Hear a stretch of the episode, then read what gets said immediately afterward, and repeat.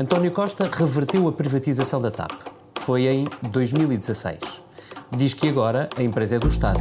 Mas o Estado foi o último a saber que a empresa distribuiu mais de um milhão em prémios por 180 altos quadros da TAP, num ano de prejuízos acima dos 100 milhões de euros. O governo, que diz ser dono da TAP, disse agora ter perdido a confiança na gestão da companhia. Consequências? Nada que se veja. Já Vítor Constâncio não reverteu nada e esse foi o seu pecado. Ao contrário do que disse na CPI, o governador teve conhecimento do empréstimo que João Berardo pediu à Caixa Geral de Depósitos em 2008, quando entrou no assalto ao poder ao BCP. E Constâncio, que de nada se lembrava, já se lembra, mas não fez nada. Foi no meio desta depressão a que os meteorologistas chamaram Miguel que apareceu outro Miguel, João Miguel Tavares, a fazer o papel de presidente no discurso de 10 de junho, dia de Portugal. E o que pediu João Miguel aos políticos? Isto. Aquilo que se pede aos políticos, sejam eles de esquerda ou de direita, é que nos deem alguma coisa em que acreditar. Seja bem-vindo à Comissão Política. Aqui só lhe damos coisas em que pensar. Este episódio tem o apoio da TAP Air Portugal. Dê asas ao seu negócio e ganhe dinheiro enquanto voa. Adira já ao programa da TAP para empresas em tapcorporate.com. Esta semana temos connosco o João Vieira Pereira, diretor do Expresso. Olá, comandante. Olá. E o Vítor Matos, editor de política. Bem-vindo, piloto Vítor. Olá. Eu sou o David Inês e, assumida a coordenação, desejo-lhe um bom voo.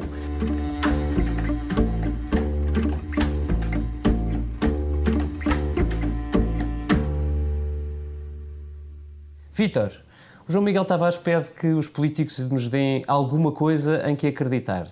Depois de semanas como esta, ainda dá para acreditar em alguma coisa? O problema é que às vezes os políticos, quando nos dão coisas em que acreditar, dão-nos coisas em que é difícil acreditar. Como, por exemplo, foi o, a questão da TAP, que se desenvolveu esta semana. Uh, quer dizer, como é que nós podemos acreditar nos méritos ou nas justificações que foram dadas para a reversão da privatização da TAP quando aparentemente temos o governo de pés e mãos atados para fazer o que quer que seja na empresa. O ministro Pedro Nuno Santos, de resto, começou por perder a confiança na administração da TAP e depois disse ter sido um mal-entendido. Afinal, foi o quê? Sim, a questão, a questão onde eu queria chegar é essa. O ministro começa por dizer que perde a confiança na, na administração, portanto, se perde confiança na administração, o que podíamos esperar é que a administração caísse ou que tentassem mudar o, o acionista ou começassem a trabalhar nesse sentido. Mas depois, no fim de semana, uh, faz um comunicado, depois de se reunir com a administração, e reconhece que se verificou um mal-entendido. Portanto, há só aqui uma questão de incompetência, não se percebe muito bem da parte de quem, e quando 1,7 milhões não é, não é, uma coisa não é uma coisa de sumenos numa empresa que teve eh, prejuízos, portanto, ou o Estado está de olhos tapados, ou, os, ou de mãos atadas, ou, de mãos atadas, ou o governo, eh, quer dizer, os, os representantes do Estado não informaram devidamente o governo. Acho que aqui alguma coisa correu mal e o ministro também revela aqui alguma, alguma um recuo. Acho que naturalmente Pedro Nuno Santos recuou. É ele que aparentemente as coisas até pareciam estar a correr bem. João, hum, nós estamos a gravar terça-feira, início da tarde. No momento em que gravamos, consegue, consegues dizer-me se a TAP ainda é uma empresa do Estado? Ah, bem, a TAP nunca foi uma empresa do Estado desde, desde este processo de privatização. Houve uma criação de uma ideia por parte do governo de que iam reverter a privatização. Um, e para conseguirem passar a mensagem política uh, de que ela tinha, essa reversão tinha acontecido, o Estado tinha de ter 50% do capital. Para dizer, é uma empresa com a maioria de capital do Estado. Mas acontece é que a única forma de, de garantir que os privados se lá mantinham era dar aos privados a capacidade e autonomia total para gerir a empresa. Uhum. Ou seja, a gestão é totalmente privada, é nomeada pelos privados, é totalmente privada. Isto porque era uma reversão, claro. Exatamente. E depois, atenção, é verdade que o chairman é escolhido pelo o presidente do Conselho de Administração não executivo, é escolhido pelo Estado, tem lá administradores não executivos, mas como diz a palavra, são não executivos, portanto, não gerem a companhia. Quem, quem gera a companhia, quem manda no dia a dia, são os privados. E, portanto, os privados abdicaram à companhia, à empresa, aquilo que eles acham que é o normal numa empresa privada, que é uma série de de, de práticas, nomeadamente em termos de recursos humanos. E foi isso que aconteceu relativamente aos prémios. Pronto. Primeiro ponto. Os administradores não executivos não têm de ser informados sobre todos os prémios que a empresa decide pagar aos seus funcionários. Era só o que faltava numa empresa como a TAP, com 10 mil pessoas de, de, a, a, a, trabalharem, onde paga, onde paga só em salários cerca de 400 milhões de euros por ano, eles soubessem exatamente o que é que, o, o que, é que todos os prémios que iam ser dados. Quer dizer, era impossível isso acontecer. E, portanto, e depois há aqui só um ponto que eu gostava de frisar. Eu não acho que mal que se deem prémios quando as empresas têm prejuízos. Não acho mal. As empresas podem ter prejuízo e mesmo assim pode haver trabalhadores que podem ter esses prémios. Até porque podem ter, de algum modo, contribuído para que esses, para que esses resultados não sejam tão maus quanto foram. Podiam ter sido muito pior se não fosse, por exemplo, a ação deles. Portanto, é, é normal que isso aconteça. As empresas têm estes mecanismos para gerir os seus recursos humanos. Ainda mais numa empresa que tem como concorrente o mercado mundial, onde se praticam, onde os concorrentes da TAP é a Lufthansa, a Air France, a British Airways. Os concorrentes não são empresas em Portugal, são empresas que operam no mundo inteiro. E, portanto, tem de pensar que tem, que tem, que tem em termos, em termos de salários... Isso é pensar que está... Um... Mas deixa-me só acabar. Portanto, ponto isto, posto isto, depois há, há o, não é os 1,7 milhões de euros de total de prémios dados, que nos 400 milhões de euros que a empresa paga de salários é muito pouco. Portanto, são 180 trabalhadores em 10 mil trabalhadores, é pouco. O problema não é esse. O problema que choca realmente aqui e que torna isto um assunto é o facto de se atribuírem bónus milionários. Ou seja, quando se atribuem bónus a um trabalhador superiores, ou dois neste caso, superiores a 100 mil euros por, uhum. por pessoas próximas da, da, gestão. Da, e pessoas gestão próximas da gestão da administração. Pensas duas coisas. Um, é justo um bónus tão alto numa economia como a portuguesa, ou mesmo numa empresa como a TAP, que eu acho que não é, dado os salários que se praticam em Portugal. Dois, até que ponto é que estes bónus realmente se justificam e ou não são uma forma paralela de pagar salários mais altos que se calhar não se podia pagar a membros que não são da administração, mas que estão perto, perto da administração. Portanto, isto tudo levanta aqui uma, uma série, uma, uma série de, de, de, questões que, obviamente, justificam a polémica e que justificam que o governo se tenha chateado, até porque o que sabemos agora, e vamos agora à parte política que o Vítor falou, falou, o que sabemos agora é que a administração, na sexta-feira passada, administra os, os administradores não executivos nomeados pela par pública, ou seja, nomeados pelo Estado, na sexta-feira passada vieram dizer fomos enganados.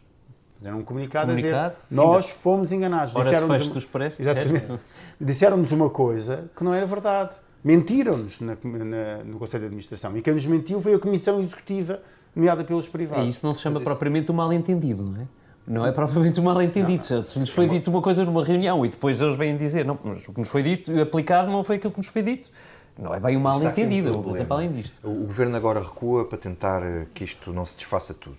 Mas como é que é possível o Governo ser sócio de um privado, em que o Governo é um Estado, ser sócio de um privado, perde a confiança no privado, sente-se enganado pelo privado e não tem gestão nem tem poder para agir na empresa, a empresa não é do Estado, a empresa é do privado.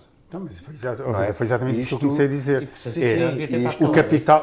Não, isto significa que fomos enganados, nós é que fomos enganados com a questão não, da reversão. Não, desculpe. Foi enganado quem quis, porque logo na altura, quando isto aconteceu, toda a gente e muita gente disse: atenção, isto não é reversão nenhuma.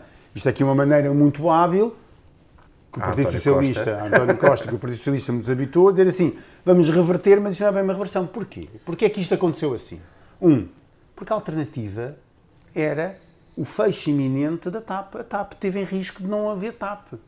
E o que aconteceu foi a única maneira dos privados dizerem: ok, tudo bem, nós aceitamos que, que uh, o Estado fique com 50%, mas a única maneira de nós injetarmos dinheiro na TAP e de comprar novos aviões e de refazer as rotas e de abrir e fazer crescer, crescer a TAP é só vocês nos derem a gestão, porque nós não vamos pôr dinheiro numa empresa e depois não vamos ter a capacidade de gerir. Não, pior, eles ficaram com a gestão e sem a, e sem a obrigação de pôr dinheiro na TAP se a TAP entrar eh, em situação de falta de liquidez, não é? Portanto, ficaram com mais do que isso.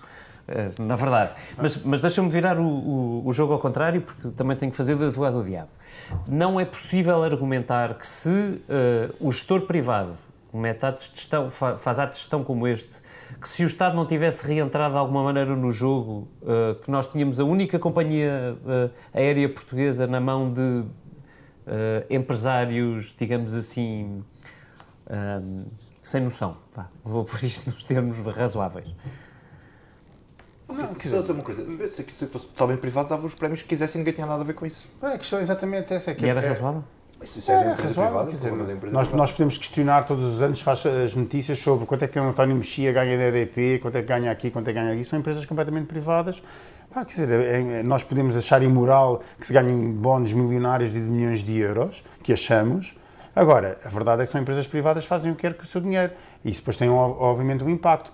A grande questão Sim, é, é se... uma companhia de bandeira, volto atrás, não é? Não, é, não, mas porquê? Não, pode. Estou a perguntar se pode. Uh, o que é que aconteceu com a British Airways e a Iberia? Foi exatamente isso, quer dizer, mantém as marcas, mas aquilo já não é, já, já, já não, não, é uma companhia de bandeira. Sem, sem, a companhia, não é? Pronto. Sem mas, nenhuma, não pronto. pode ficar sem nenhuma, não é? Eu não acho, eu não acho uh, que, ou seja, voltando atrás e tens razão, numa coisa que é, a gente devia discutir era se deve ou não deve haver uma companhia pública de aviação, uhum. e se ela deve então ser pública, totalmente pública, não é? Fingir que é pública e depois é gerida por privados. E aí é que foi este arranjinho de, que António Costa fez, fez para resolver o problema, o fim que a sobre a, a privatização da, da, da, TAP, é que é, quer dizer, estava escrito nas estrelas que isto ia acontecer. Ter uma empresa de capital, maioritariamente de capital público, gerido por privados, obviamente não ia correr bem. Nós já vimos que isto não corre bem aonde? Nas PPPs, na saúde, por exemplo, também não corre bem. E exatamente a mesma coisa. Quando, quando o Estado decide entregar a gestão a privados, que é exatamente isso que aconteceu na TAP, que é, capital é público, a gestão é privada, acaba por correr mal. Porque são dois mundos que estão sempre em conflito, porque regem-se um por questões políticas, outro por questões de eficiência. Que a gente pode dizer são más ou são boas, mas são por questões de, por questões de eficiência. Hum. Um, a, a, pergunta é se. Um, a pergunta final sobre a TAP, só para fecharmos o assunto TAP, é se isto prova que sem o Estado a empresa estava entregue aos bichos ou que sem os privados a empresa não tomava decisão nenhuma. Porque, quer dizer, esse foi, foi o, são os dois mundos que nós estamos a ver, não é? Que é os privados uh, distribuírem prémios sem uh, gestão, sem aparente racionalidade, acrescentando-se com prejuízos de mais de 100 milhões de euros no ano passado, que também não nos foram justificados, em termos práticos, não foram. Um, e tivemos, antes disso, uma, empresa, uma, uma, gestão pública que também não teve propriamente efeitos brilhantes, não é? Oh, David, eu respondo uma pergunta. O que é que o Estado quer fazer da TAP? Eu acho que isso só se pode responder é o que é que nós queremos que a TAP seja e o que é que o Estado quer fazer com os 50% da TAP. Se o Estado quer... O que é que pode? Não, não, não. O que é que eles querem fazer? Também. Porque se a propriedade é deles, eles podem fazer alguma coisa. O que é que eles querem fazer da TAP? O problema é este. A TAP estava numa encruzilhada. A solução da privatização e depois a reversão com este modelo deu um, um, caminho à TAP. Nós podemos dizer, o caminho não é este, mas a verdade é que quando nós comparamos com aquilo que se passava há cinco anos, a TAP hoje tem muito menos greves, a TAP hoje tem muito menos, menos conflitos laborais de, de, dentro da empresa e tem muito, mais, tem muito mais oferta e muitos mais passageiros. Também tem mais problemas de atrasos, essas coisas todas. Enfim, tem isso tudo. É isso que a gente quer para a TAP? Eu acho que essa decisão, o Estado tem um papel assim a dizer, porque, porque o Estado, não estando na gestão do dia a dia, está no Conselho de Administração. E quem define a estratégia da empresa é o Conselho de Administração e não a Comissão Executiva. Tu achas que esta guerra, uh, que aparentemente ficou, uh, pelo menos esta, resolvida no fim de semana, uh, é sintoma de que vamos ter um problema mais sério para a frente? Ou seja, de que o Estado tem agora um problema muito mal resolvido com o acionista privado que comanda os, a gestão da TAP? Totalmente. Eu acho que isto não, quer dizer, não vai ficar por aqui. Eu, é claro hoje em dia que o Conselho de Administração não confia na Comissão Executiva, ou seja, é claro que Miguel Frasquilho, que lidera o, presidente, que lidera o Conselho de Administração, não confia, não confia em António Aldo Neves, que lidera a Comissão Executiva. Quer dizer, um mentiu ao outro. O outro, e o outro vai para a praça pública dizer tu mentiste e foste ao drabão e depois pronto. E, e depois o ministro, uh, o ministro Pedro Nuno Santos disse, disse perdeu a confiança e depois veio dizer, bem, afinal foi um mal entendido e está tudo tu resolvido. não podes perder a confiança num privado. Ele tem lá o dinheiro, aquilo é dele, quer dizer, tu podes perder, não podes perder a confiança, mas como é que tu podes resolves o resolver. problema? Oh, como oh, é que Victor, o problema se resolve? Tu, tu conheces a cabeça do Primeiro-Ministro, achas que isto fica por aqui?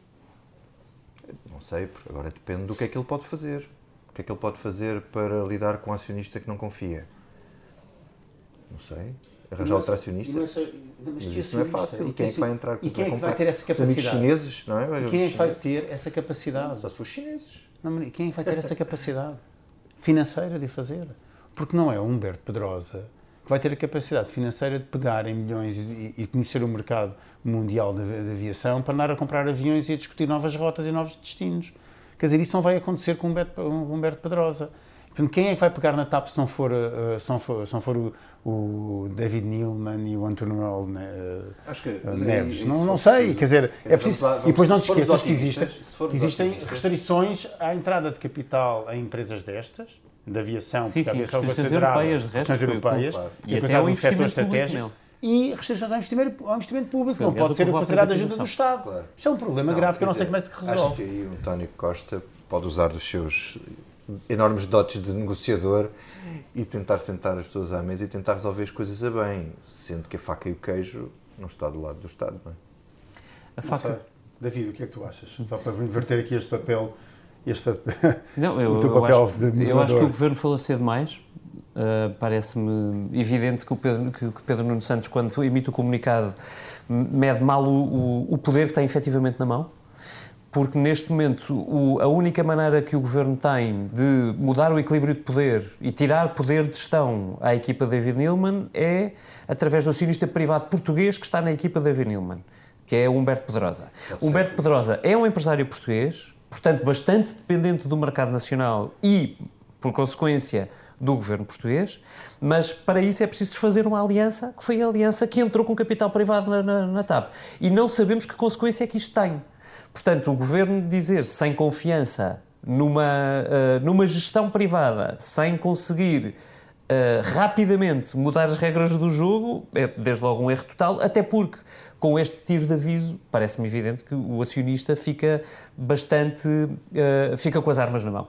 Porque fica a perceber que há um, que há um problema mais sério do que aquilo que previa, eh, que esse problema também é político e, e tem mais poderes na mão para se blindar do que propriamente o governo para intervir. Deixa-me só por aqui um ponto. Não nos esqueçamos, que é importante referir, que a anterior administração de Fernando Pinto, quando a empresa sim era totalmente pública, ou, eh, teve grandes guerras porque andou a distribuir prémios, inclusive à própria administração, enquanto mantinha sempre prejuízo. Sim, sim, o problema dos Pronto. prémios já lá estava. Já verdade. existia, nós estamos a ver um grande escândalo por 1,7 milhões de euros, quando há processo em tribunal que decorrem, postos pelo próprio Fernando Pinto e pela anterior administração a exigirem pagamentos de 6 milhões, se não me engano, de, de- de prémios em atraso que eles acham que merecem, enquanto, que- quer dizer, conseguiram, é verdade, que a PATAP continuasse a sobreviver, mas foi isso que sobrevivesse e fizeram aqueles investimentos ruinosos no Brasil. João Miguel Tavares, vou mudar de tema, eh, pediu alguma, aos políticos que nos deem alguma coisa em que acreditar e eu pergunto aos dois, e em Vítor Constâncio, alguém acredita? Francisco Assis. Francisco Assis foi o único. Essa é uma resposta Francisco. Assis diz que ele é um homem sério. Não, mas aquilo é dadas. espetacular. Se acredita nele. Aquela posição da Francisco Assis eu achei notável. Porque ele, no fundo, o que ele fez foi vir acusar o Partido Socialista de não dizer nada, de não defender.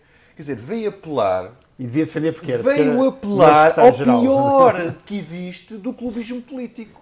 O que é uma coisa um bocadinho contrassenso do Francisco apelar, Assis. já não agora, venham todos defender o José Sócrates. Quer dizer, pá, se é pela camisola... Bom, Quer dizer, eu acho que ele veio fazer uma coisa... Eu sei, estou José a- Sócrates. agora estou a Atenção, vamos, vamos deixar o Não. populismo. Pronto, vou, vou, vou pôr o meu detector de populismo já me fez baixar Desliga, aqui. Vou desligar aqui no botão. Não, mas há aqui. eh, Francisco Assis diz que tem assi- assistido com crescente repugnância a um insólito processo de linchamento moral, cívico e profissional de um homem impoluto e superior. Eu, quer dizer, uma coisa é o respeito pelas pessoas que as pessoas têm na história da vida política, de um partido, de um país e disso tudo. Outra coisa é sermos objetivos a avaliar os erros que as pessoas cometem, os erros ou, ou- ou- ou as negligências ou, ou tudo isso. Quer dizer, quando o Vítor Constâncio vai para, ahm, Comissão Parlamentar. para a Comissão Parlamentar de Inquérito, se quer sentar preparado, não é? É depois, uma semana depois, ou não sei quanto tempo depois, que ele diz, põe um tweet a dizer que agora que vai procurar os documentos a ver se lembra, se vê se E à noite na. RTP já tinha visto os documentos não e pode depois no ser. dia seguinte até já sabia que não tinha estado na Isto é reunião do falta Conselho de de Administração do seriedade. Banco de Portugal. Eu acho que é muita. Há, uma- há um, um aspecto. Eu já tive a oportunidade, outro dia, na, na SIC Notícias, de referir isto, mas eu volto aqui a referir. Que é, acho que há um grande problema nisto, que ninguém ainda está a olhar. Quando se diz assim, Vítor Constâncio mentiu ou não mentiu na Comissão Parlamentar de Inquérito? A minha pergunta é, como é que Vítor Constâncio foi capaz de ir a uma Comissão Parlamentar de Inquérito sem se preparar para essa mesma Comissão Parlamentar de Inquérito? Ou seja, o ex-governador do Banco de Portugal, vice-governador do, do Banco Central Europeu, quando vai à Comissão Parlamentar de Inquérito responder às perguntas dos, dos deputados, tem de se preparar, tem de ir ao Banco de Portugal e dizer assim: dê-me lá todos os documentos em que eu participei, dê-me lá todas as decisões, tem de perder tempo, tem de os ler para ir preparado. Agora, é claramente uma coisa que ele não fez foi ter ido preparado, porque ele não sabia ao que é que sequer estava a responder. Aliás, Achas que ele não sabia ou que, não, ou ele que não sabia. Eu acho que ele não, acho que ele não omitiu, eu acho que ele não sabia. Eu acho que ele não se preparou e não sabia, porque eu acho que o que ele chegou, porque assim, um governador consegue- foi que passa apanhado. 10 anos, que não, não, que pa- não, eu acho que não. Acho que passa 10 anos no, no, no Banco de Portugal, tem muitas reuniões, muitas decisões, onde esta do BCP é apenas mais uma. Ou esta de, de dar autorização. é ao BCP. Aquele mais caso não foi só um. Não, não, está bem, Sim, mas, pronto, mas, mas tem aquele caso BCP. decisão, se participou ou não participou naquela reunião e se sabia ou não sabia, ou se deu ou não deu autorização. São muitas decisões que, se- que- que passam por ali. A grande questão é, aliás, porque quando ele é confrontado pela primeira vez pela, com a notícia do público, ele reage no Twitter a dizer "Hum, eu não me lembro, vou ver, mas eu não me lembro, não me lembro disso. E depois, quando, é, quando vai ver as coisas, e diz assim: bem, é verdade, eu sabia, eh, eu tive na, eh, Mas nós ninguém autorização, mas, mas eu não falei nisso porque ninguém perguntou. Exatamente. Eh, mas sabia. E de repente depois diz assim: Ah, pois eu aprovei aquilo, mas o crédito já estava dado. Eu só aprovei a autorização de passar determinado montante do capital, porque o crédito da Caixa não tive nada a ver com isso, já tinha sido dado. Mas não E tinha, não é? E, mas Havia não uma linha. Havia uma linha, sim. E depois, quando isto continua tudo a, falar, a, a descobrir-se, ele diz assim: Ai, afinal descobri mais uma coisa fantástica. Até faz um comunicado. Eu nem sequer estive na reunião. Como se isso, em que isso foi decidido, claro. como isso o ilibasse alguma coisa que não iliba de nada. Porque ele era governador do Banco de Portugal, tinha a obrigação de saber depois o que é que se passa. Portanto, todo estes, tudo isto me leva a crer que não é caso de que Vítor Constâncio esteja a mentir, é o caso de Vítor Constâncio, fica provado, um, que foi um péssimo governador do Banco de Portugal, porque não sabia o que é que andava a fazer no Banco de Portugal. Dois, não se preparou minimamente, é uma falta de desrespeito total, uma falta de respeito total para com, os, para com a Comissão Parlamentar de Inquérito próprio. e para com os deputados, de não se ter próprio. preparado para, para isso. E eu acho que isto é que é E para esta instituição que ele representou para o Banco de Portugal. Ele estava lá não como Vítor, Cor- como, mas como antigo governador do Banco de É, é que Portugal. isto já Eu é ia, para a própria eu ia só acrescentar que Vítor Constâncio foi chamado a depor em sucessivas comissões de inquérito parlamentar na Assembleia da República. Em sucessivas chamadas. Faltou, alegando que era vice-governador do Banco Central Europeu. E esta foi a primeira vez que ele efetivamente foi ouvido comissão, numa comissão de inquérito no Parlamento com este resultado. Ele vai ser ouvido a segunda vez. Pergunta para o Vítor: o PS salva desta vez ou não? Não creio, acho que não tem grande, não sei, não creio. Eu acho que não tem grande margem, não é? Porque ele dá de si uma imagem de que ou foi negligente, ou foi incompetente, ou mentiu. Quer dizer, agora sair daqui não vai ser fácil. Se o Partido Socialista aparecer a tentar defendê-lo, vai, vai arrastado na, na, na, na, na Pois e à beira de eleições legislativas é É, capaz de não ser muito dizer, conveniente. Isto vem desde o BPN. Eu só Há Muita acho- gente que anda atrás dele desde o BPN. Isto, Exato. Se somar tudo. Quer dizer, ele toma imensas decisões importantes. Não é? o, que, o que faz um governador de Portugal é estar num sítio sentado a tomar decisões importantes. Mas toma tantas, tantas decisões importantes que depois, quando as pessoas lhe perguntam que decisões importantes é que tomou, não se lembra. Mas é- Eu é- agora, eu, eu agora só, eu agora só queria pôr isto numa, numa perspectiva, só para nós, só para nós temos aqui uma perspectiva Sim, sim, sim. quando comparamos graus de culpa no meio Eu disto acho que sei o que é que vais dizer e tenho uma pergunta para te fazer Está bem, que é isto. Ah, o atual governador do Banco de Portugal, Carlos Costa, alegadamente é cri- é criticado por não ter visto o que se passou no BES. O BES custou diretamente, assim, ao erário público, qualquer coisa como 4 mil milhões de euros, mais, Mais as aquilo, coisas do novo banco mais as agora. coisas do novo banco, etc. Deve ir, vai seis. 6 mil milhões de euros. Só o BPN, que Vítor Constâncio não viu, já custou 7 mil milhões de euros. Já passado, já está registado.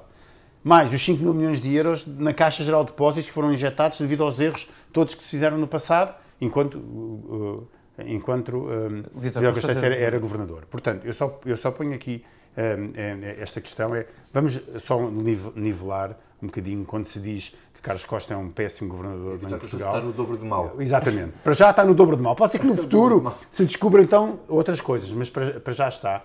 Isso não, não, não se vê é, não, no PS eleitoral que não se veja, não se vê muito à esquerda, quer no PC, quer no Bloco de Esquerda, ainda umas garras muito de fora relativamente ao Constâncio, tal como se viu uh, relativamente a Carlos Costa. Vamos esperar pela próxima Comissão Parlamentar em que querem que ela Eu acho que isto deixa muito a nu, eh, até mais do que a questão pessoal focada em Vítor Constâncio, é o falhanço das instituições.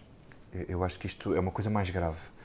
É, isto representa, isso tu acabaste de dizer, o falhanço das instituições. Instituições em que as pessoas deviam confiar, como é o Banco de Portugal. O Banco de Portugal não é só o governador, é uma grande estrutura. Dizem que é, tem imensos cérebros absolutamente fantásticos a, a, trabalhar lá e a pensar em coisas. Pelo menos muitos têm de certeza. É, agora, uma casa com quando gente.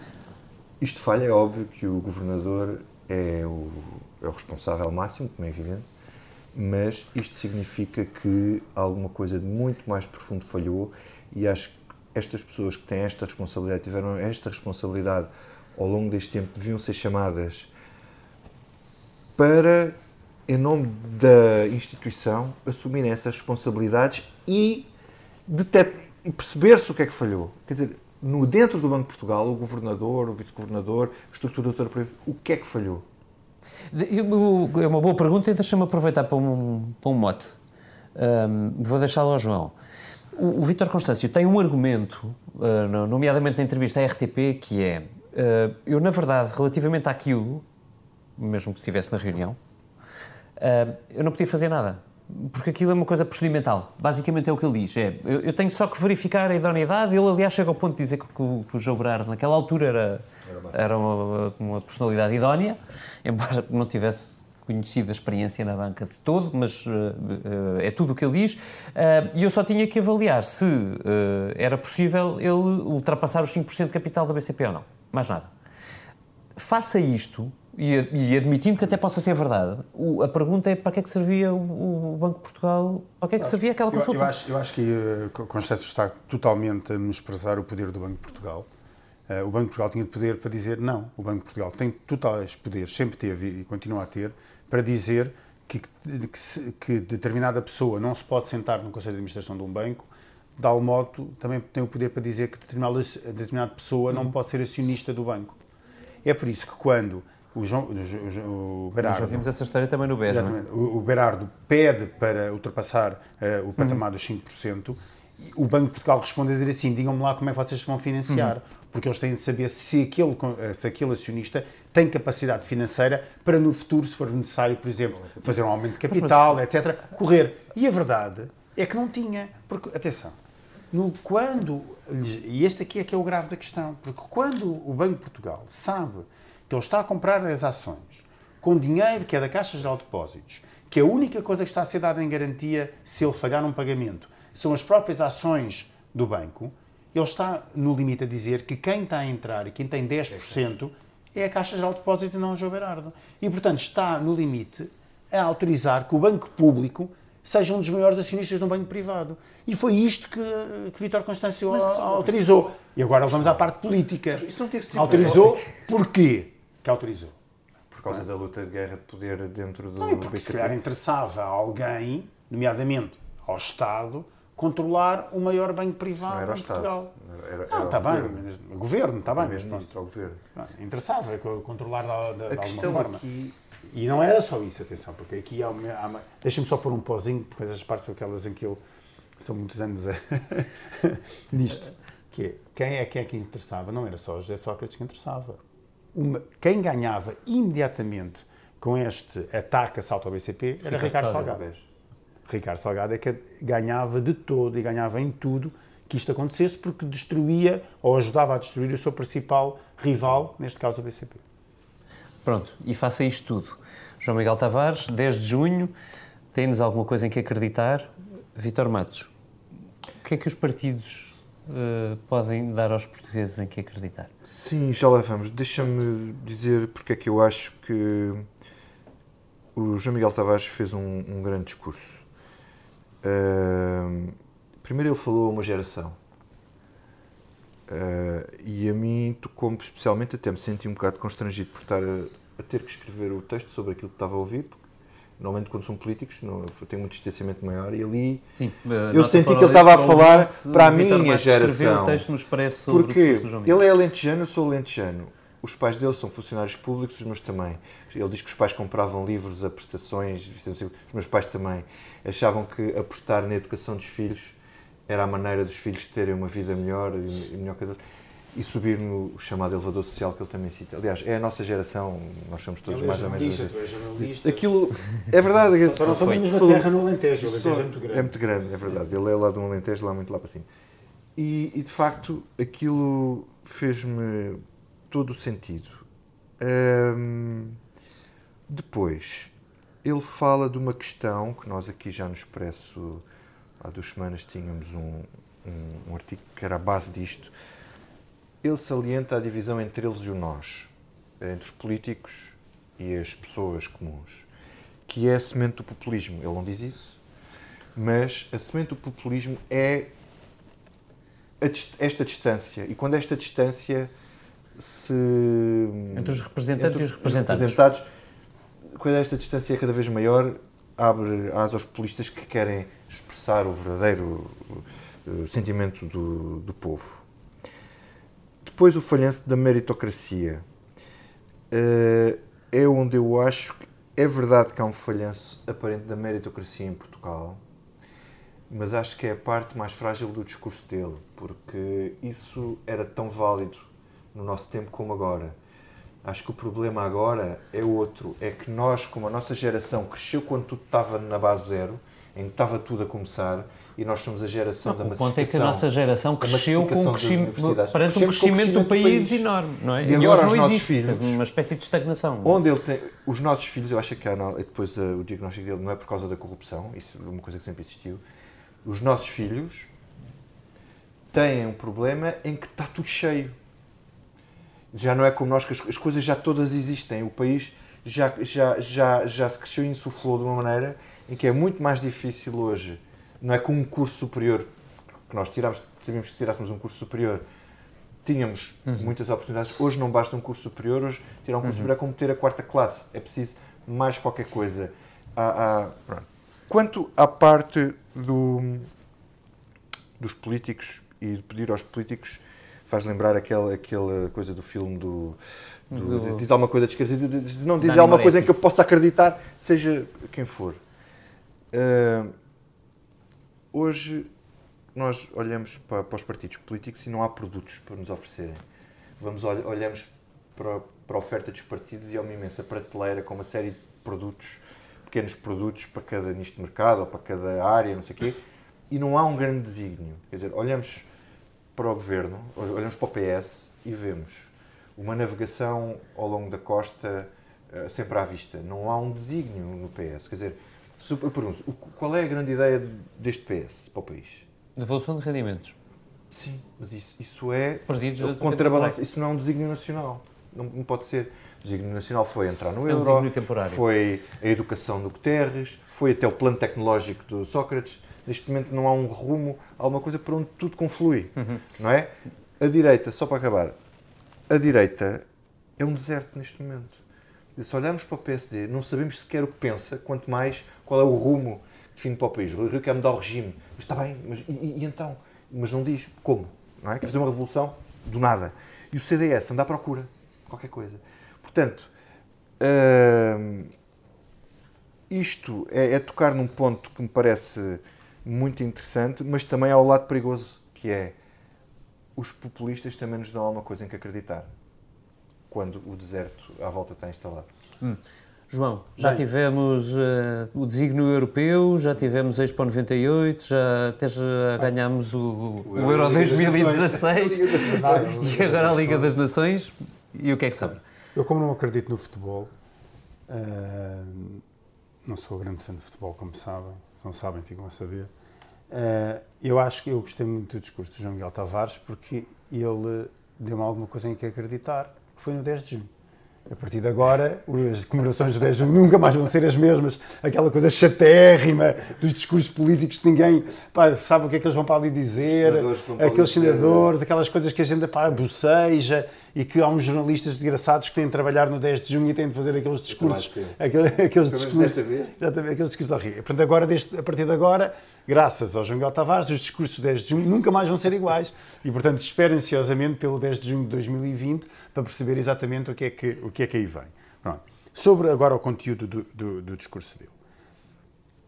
É verdade que ele põe o, o dedo na ferida, que é a falta-nos em quem, em quem acredita, em, que acreditar e em quem acreditar, muito por força disto tudo nós acabámos aqui de falar, por força dos constâncios, das TAPs, dos enganos, os privados enganam o Estado, o Estado engana os privados, as PPPs que acabam hoje, mas pede-se um prazo mais dois anos para continuar, é uma salganhada total, que nós no, no final não sabemos é, é, o, onde é que está a razão, onde, qual, é, qual é o fio condutor. Dizer, todos os dias há o, o sim o seu, e o não, o, uma coisa e o seu contrário eh, em todo o lado, e nós ficamos um bocadinho perdidos e, e, e, falta um rumo, esse rumo é óbvio uh, que falta, e não é óbvio é saber que, que, que rumo é esse.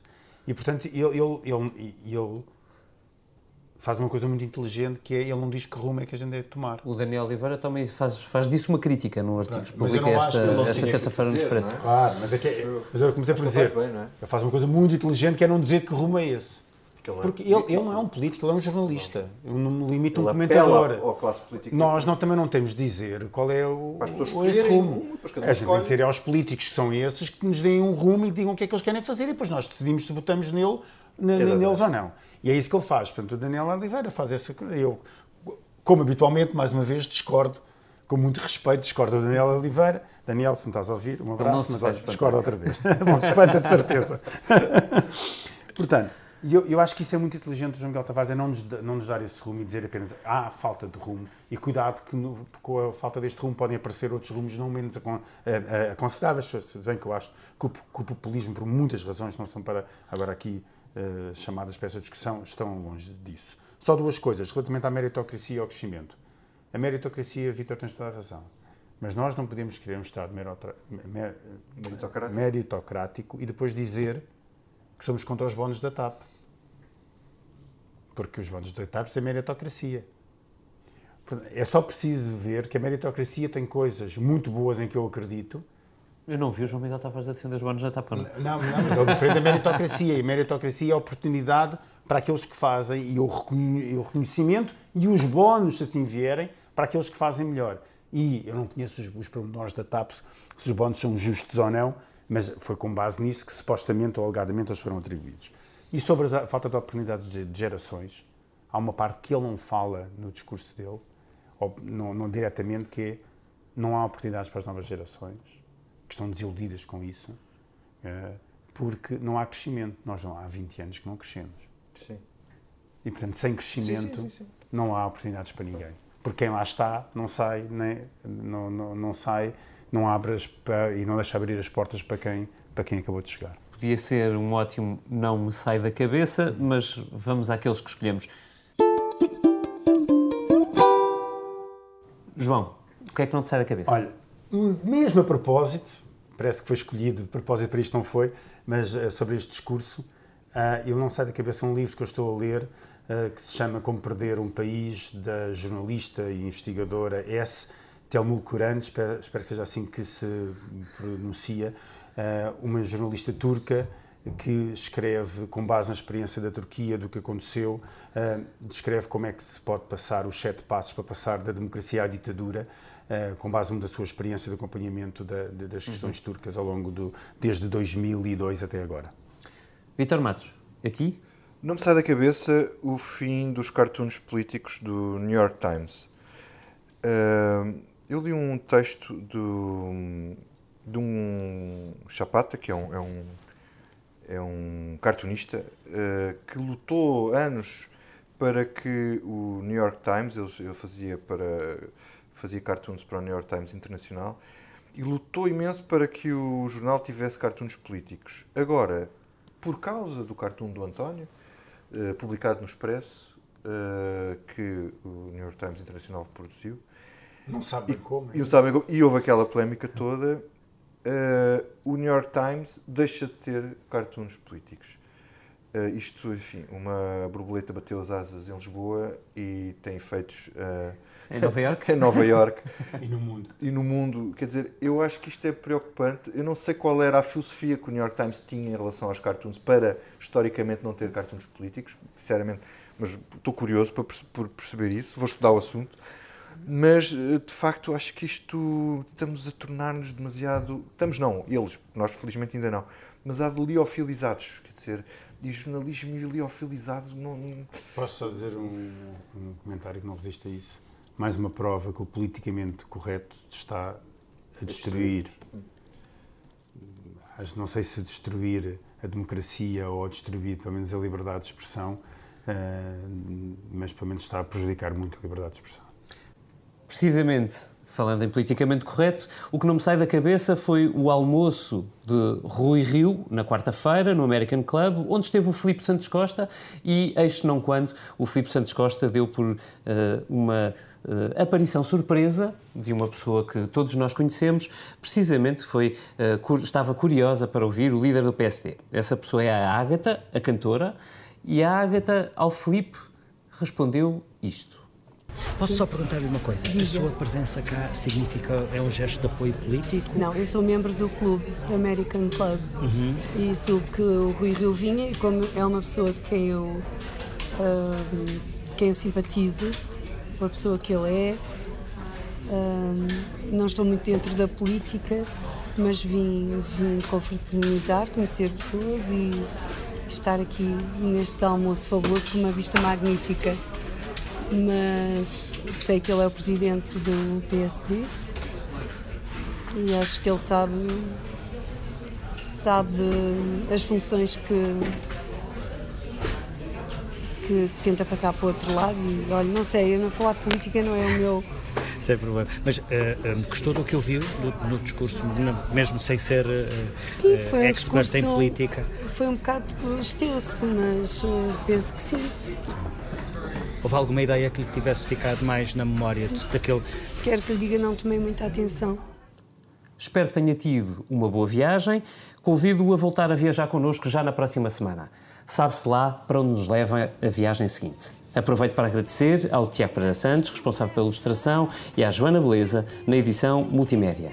A música para ficar na cabeça, já sabe, é da responsabilidade da Ágata e do grande Vítor Espadinha. Promessas, promessas, promessas, a pensar no João Miguel Tavares. promessas, poemas que o futuro apaga. Conversa, conversa, conversa e não fazes nada. Promessas, promessas, promessas. São promessas. Conversa, conversa, conversa. Meu amor não é conversa, acredita em mim. Promessas, promessas, promessas. Desta vez prometo, desta vez é verdade. Conversa, conversa, conversa. Acredita em mim, meu amor, acredita desta vez. Promessas, promessas, promessas. Não é só promessa, é mais qualquer coisa.